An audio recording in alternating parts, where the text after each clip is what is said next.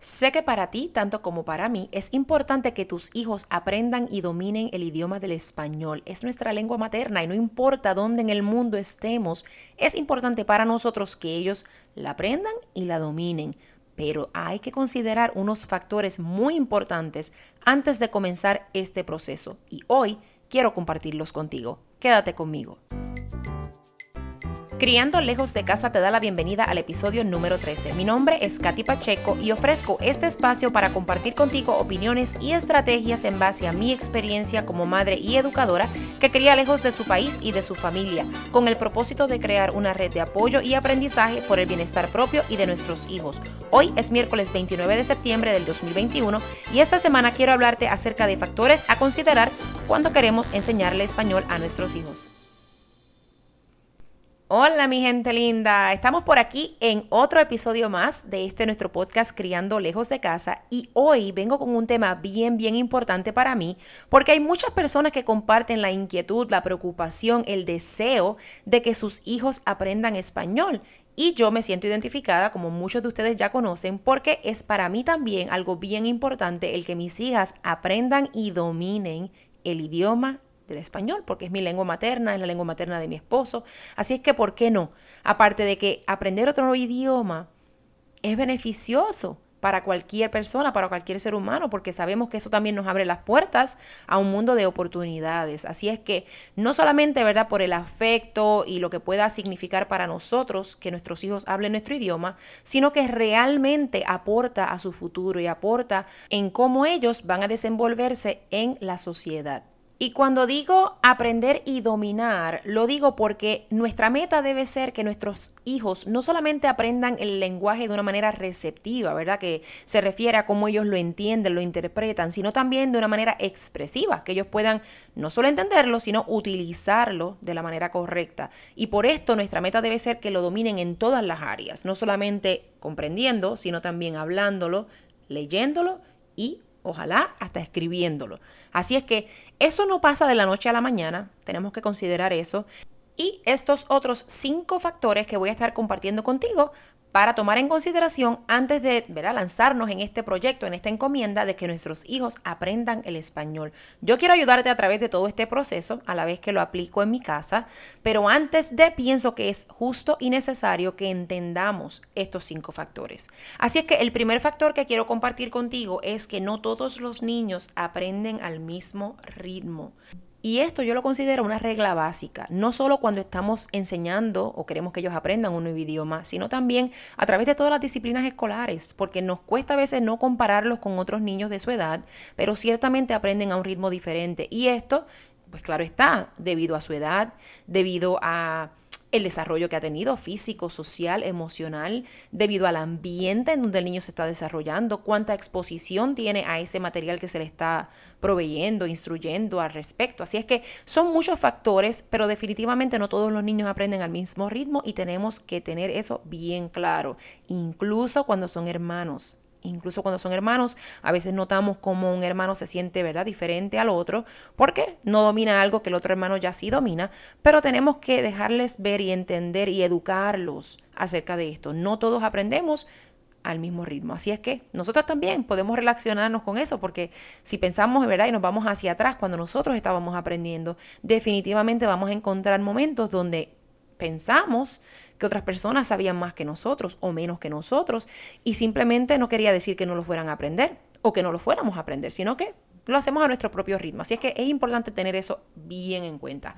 El segundo factor que tenemos que considerar es que no todos los niños aprenden de la misma forma. No todos los niños responden a los mismos estímulos. Y si usted ha escuchado acerca de la inteligencia emocional, pues usted va a entender, y si no, pues le dejo saber ahora, que nosotros aprendemos de diferentes formas y podemos recibir la información y procesarla y quedarnos con ella de una manera diferente de acuerdo a la manera en que nos fue transmitida. Por ejemplo, hay personas que son visuales, que aprenden y pueden retener mejor la información si fue transmitida de manera visual. Hay otras personas que pasa lo mismo, pero es de manera auditiva.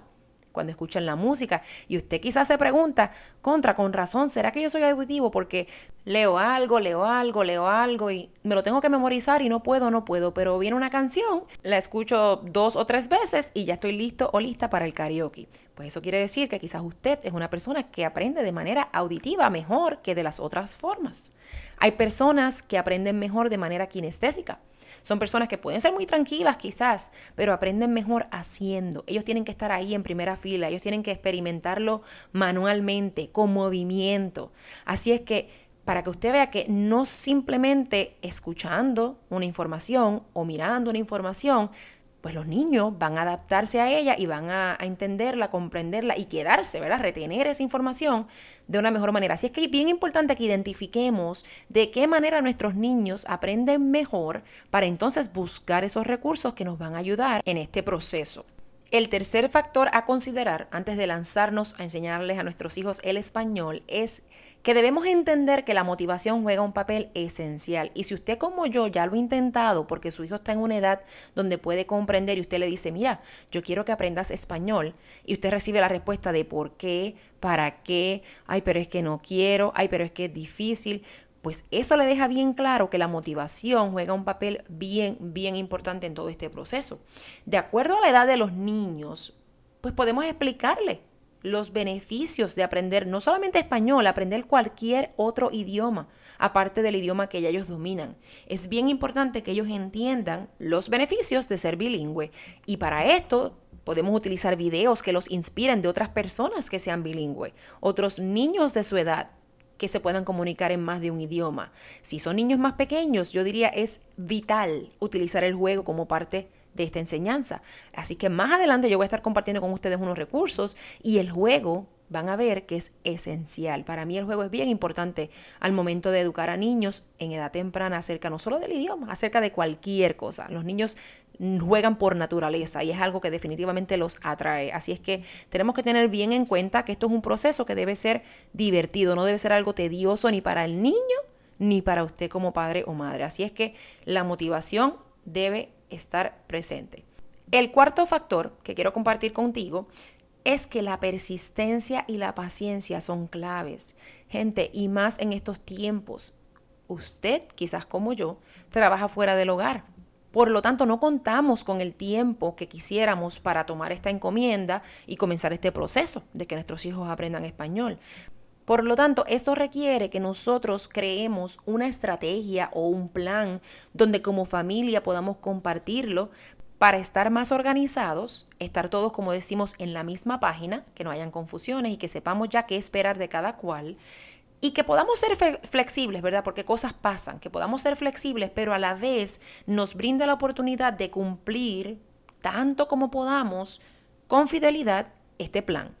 Así es que es bueno ser paciente, no solo con el niño, sino también con nosotros mismos, porque ya esto de por sí requiere un esfuerzo, una voluntad, un sacrificio, ¿verdad? De tiempo, de energía, especialmente si estamos trabajando fuera de la casa todo el día y queremos venir a, la casa a, a trabajar en este proyecto. Así es que requiere paciencia y persistencia, porque hay ciertos mitos por ahí que dicen que los niños no pueden aprender un idioma bien si pasan de los nueve años, pero yo quiero ser parte del grupo de personas que comprobamos que es una hipótesis errónea, o sea, eso no está comprobado.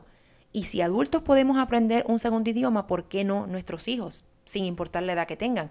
Así es que, pero sí, o sea, ciertamente necesitamos ser pacientes, pero persistentes, ¿ok? Con el propósito siempre en la mente.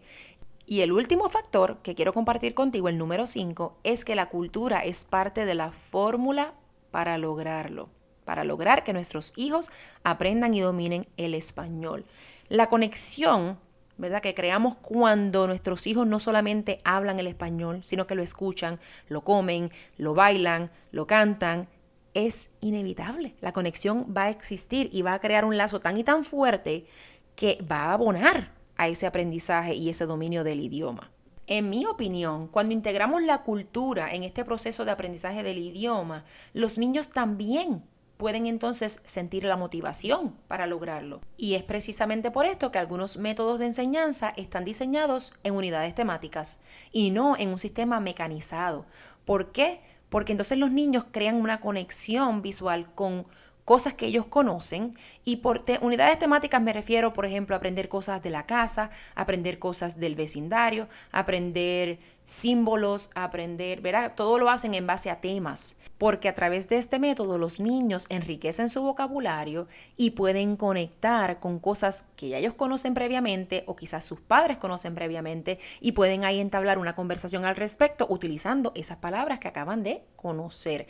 Así es que es bien importante para mí integrar la cultura en todo este proceso porque los acerca, los acerca a ese por qué, los acerca a sus raíces y definitivamente hay tema de conversación para largo porque usted también domina esos temas, usted domina la cultura de su país. Por lo tanto, ¿cómo no? ¿Cómo no integrarla en ese aprendizaje del español cuando queremos que nuestros hijos no solo lo aprendan de manera receptiva, sino también de manera expresiva?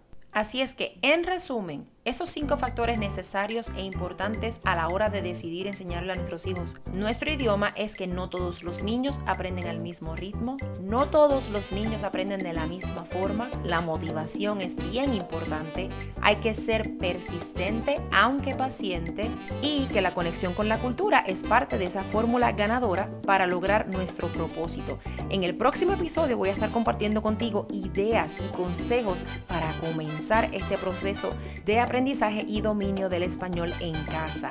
Quiero darte las gracias una vez más por acompañarme en este episodio y te pido que si aún no me sigues en las redes sociales, me busques tanto en Instagram como en Facebook como arroba soy Katy Pacheco, pues quiero conocerte, que podamos compartir experiencias y aprender uno del otro. Así es que por ahora me despido hasta otro episodio más de este nuestro podcast, Criando Lejos de Casa. Bye bye.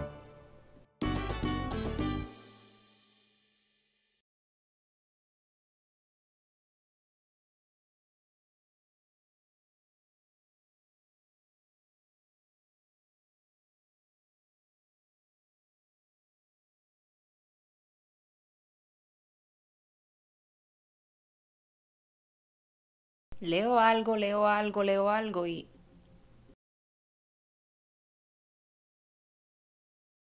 Leo algo, leo algo, leo algo y...